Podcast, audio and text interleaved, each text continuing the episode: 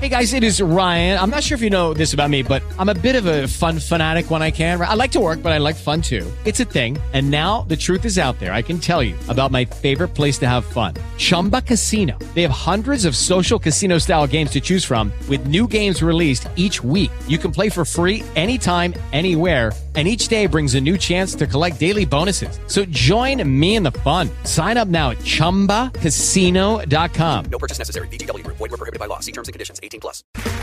Okay, round two. Name something that's not boring. A laundry? Ooh, a book club. Computer solitaire, huh? Ah, oh, sorry. We were looking for Chumba Casino. That's right. ChumbaCasino.com has over 100 casino style games. Join today and play for free for your chance to redeem some serious prizes. ChumbaCasino.com. No purchase necessary. Full prohibited by law. 18 plus terms and conditions apply. See website for details.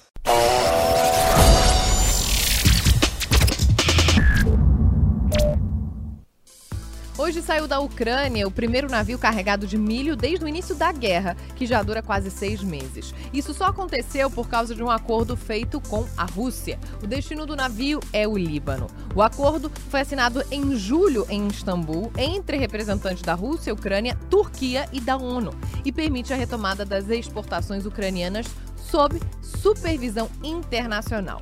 Rússia e Ucrânia são grandes potências agrícolas e responsáveis por abastecer grande parte do mercado mundial com trigo, milho e óleo de girassol.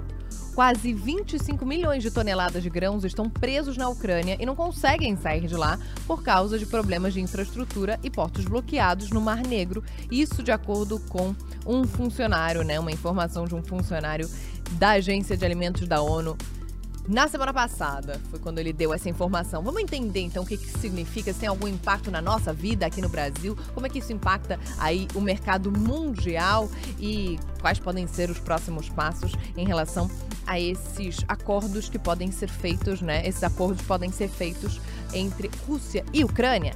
Para o mundo que eu quero saber, este é um podcast da Band com a minha apresentação Joana Treptow para tratar de assuntos da atualidade com uma linguagem leve e acessível.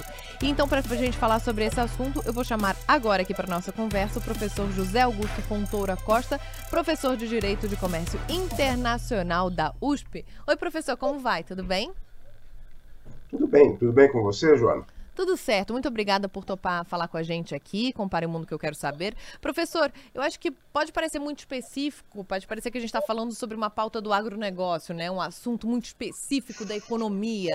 Mas, na verdade, a gente está falando sobre um assunto que preocupa o mundo inteiro, preocupava mais, agora há um certo alívio, né? Mas que de fato preocupa o mundo inteiro e que tem impactos na nossa vida. Aqui no Brasil, por exemplo, na minha vida, na vida do professor, de quem está nos assistindo e escutando, há algum impacto direto? Ah, muito bem, Joana. Acho que é, é difícil imaginar uma consequência imediata desta primeira retomada.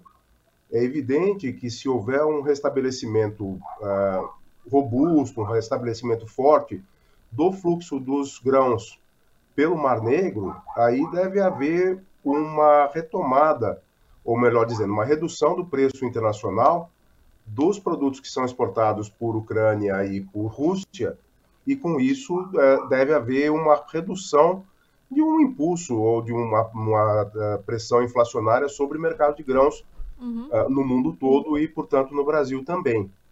Né? Não é algo que, que possa se prever a curto prazo, mas sim, essa seria a consequência mais imediata. Mas, professor, por exemplo, quando houve então o bloqueio, né, quando houve a paralisação aí da exportação, por parte da Ucrânia e também a Rússia, a gente não fala sobre grãos, a gente fala também sobre a questão de fertilizantes e tudo mais. Uh, quando a gente imagina um cenário macroeconômico, opa, quando a gente imagina um, um, cenário macroeconômico, né? Quando a gente imagina na economia do mundo e a gente entende que, por exemplo, a guerra trouxe consequências para o preço do combustível, que pressionou a nossa inflação, então o nosso poder de, de consumo, né, de compra foi diminuindo e tudo mais. Então a gente está numa situação econômica aqui bem delicada, muito em função do que está acontecendo. É, quando a gente imagina essa situação do, do bloqueio dos portos. Eu queria entender de que forma é que a Ucrânia, sendo o quinto, sexto maior exportador de grãos do mundo, de que forma é que impacta no mercado mundial e, consequentemente, na nossa vida? Bom, muito bem. Uh, vamos, vamos por partes, né? O, a Ucrânia, ela não está fechada ao comércio do mundo. O que estava fechado, e na verdade em grande medida está fechado ainda, é o comércio, é o transporte marítimo passando ali pelo Mar Negro. E isso tanto para a Rússia quanto para a Ucrânia. Né? E esse relaxamento, em princípio para grãos ucranianos, ele também vai afetar grãos ou outros produtos russos, etc. Né? Ah, esse relaxamento, esse desbloqueio, é um desbloqueio específico para grãos, não é um desbloqueio para outros produtos. Tanto que a, a observação, né, a fiscalização que vai ser feita em Istambul, antes disso seguir para o Líbano, é feita por autoridades russas, por autoridades ucranianas, por autoridades turcas e por autoridades das Nações Unidas. Né? Isso para garantir que nenhum produto, nada que não uh, seja uh, autorizado a partir desse acordo passe. Né? Uh, isso é, é importante observar. Por outro lado, Ucrânia e Rússia têm outras saídas. A Ucrânia não tem outra saída marítima, mas tem acesso por ferrovia uh, até ao Báltico ou atravessando a Europa, vai ter a qualquer lugar, mas o mais próximo seria até o Báltico, para uh, escoar bens por ali também. E Rússia também tem saída pelo Báltico. Quer dizer, não tem uma grande consequência em termos de, de produtos e bens que tenham um valor mais ou menos elevado em relação a volume e a peso. Uhum. Tá? É, por, por, exemplo, nós importamos da, da Rússia não só é, fertilizantes, que continuamos importando, mas nós importamos, por exemplo, medicamentos ou material para medicamento. Isso acaba tendo um efeito muito pequeno, por quê? Porque o, o valor por quantidade, por peso desse material é muito elevado. Então, se o transporte não, nem se faz, na verdade, por transporte marítimo, e a diferença de fazer por transporte marítimo e, e, transporte aéreo, por exemplo, não seria uma diferença tão significativa, porque o valor da tonelagem não vai ser um valor que impacta tanto no valor final uhum. uh, do, do, produto. O preço, uh, embora sejam significativos, a tonelada não custe propriamente barato e tudo mais, mas é óbvio que o impacto uh, do custo do transporte sobre esse tipo de bens é muito maior do que sobre bens que têm um, um, um valor maior por quantidade e por uhum. peso. A gente não, não deve esperar que esta circunstância tenha um impacto sobre os, os outros preços do uhum. comércio russo e do comércio ucraniano. Certo. A ONU falou, né, nesses tempos, já são seis meses de guerra, então é uma preocupação recorrente, né? Então a ONU ah, ficou falando, continuou falando, né, ao longo dos meses, sobre uma preocupação em relação à fome mundial e como poderia ser impactada por causa dessa falta desses grãos que estavam bloqueados. E como é que a gente consegue entender a ordem, né, do que estava bloqueado para a gente mensurar essa relação que a ONU fala em relação à fome né, do mundo? É, essa afirmação da ONU, ela é uma afirmação importante, porque, é, digamos o seguinte, quando eu tenho uma alça de preço de qualquer bem, quando sobe o preço de qualquer bem, ele falta primeiro para quem tem menos condição de pagar por esse bem é quando, como nós, por exemplo, falamos, ah, a carne subiu muito de preço no Brasil. É evidente que quem para primeiro de comer carne é a pessoa da classe D, da classe C, é a classe média, a classe alta vai sentir o impacto? Vai, mas vai sentir o impacto no preço, não vai sentir uhum. o impacto uh, no, no estômago, vamos dizer assim. E a importação de trigo e de milho, ela é muito importante para os países pobres da África. É?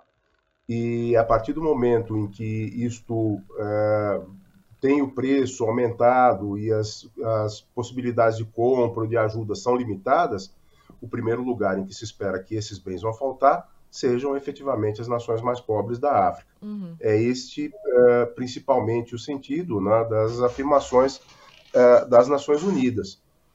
E é, é, é difícil né, lidar com essa escassez simplesmente dizendo, ah, mas então por que não se, não se subsidiam mais esses bens para a África? A questão é que não adianta subsidiar porque eles faltam, uh, eles são commodities, né? Quando eles faltam num lugar, eles faltam em todos os lugares. Quando tem uma redução de oferta, essa redução impacta no aumento do preço em, em, em todo o mundo. Uhum. Então, uh, subsidiar acaba não, não sendo uma, algo que resolva uh, facilmente esse tipo de problema. Então, uh, sim, colocar essas, esses milhares de, de, toneladas, milhões de toneladas que estão presos na Ucrânia de volta no mercado é algo que deve ter um efeito positivo, sim, para essas nações, para esses países, para essas regiões mais vulneráveis. Né? Assim como deve ter um impacto também positivo para o nosso mercado. Se, se você me permite uma outra observação, quer dizer, o, esse tipo de bem, ele também tem relações de demanda cruzada com bens que são similares. Né? Quer dizer, quando eu aumento o preço do trigo, isso faz com que aumente o preço do arroz. Quando eu aumento o preço do milho, isso faz com que aumente o preço da mandioca. Né? Então, é, não, não, são mercados isolados, né? são mercados que têm uma, uma, uma condição de, de oferta e de procura cruzada muito forte, né? principalmente de procura cruzada, de demanda cruzada. Então, isso deve ter um efeito uh, sensível também em outras áreas de alimentos. Né? Uh, o, o, que talvez nos faça dizer, bem, não há, não há que se esperar um, um resultado imediato muito grande, é verdade, não dá para esperar um resultado imediato muito grande, mas dá para esperar um resultado amplo, né? e a gente, obviamente, espera que esse comércio se, restabeleça, embora isso vá ser muito difícil por, por várias circunstâncias.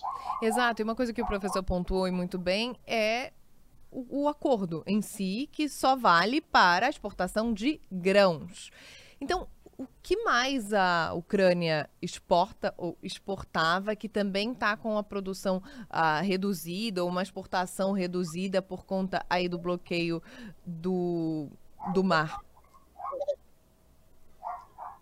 Eu não, não tenho uma visão clara de toda a parte, de toda a pauta de exportação ucraniana, tá? Uhum.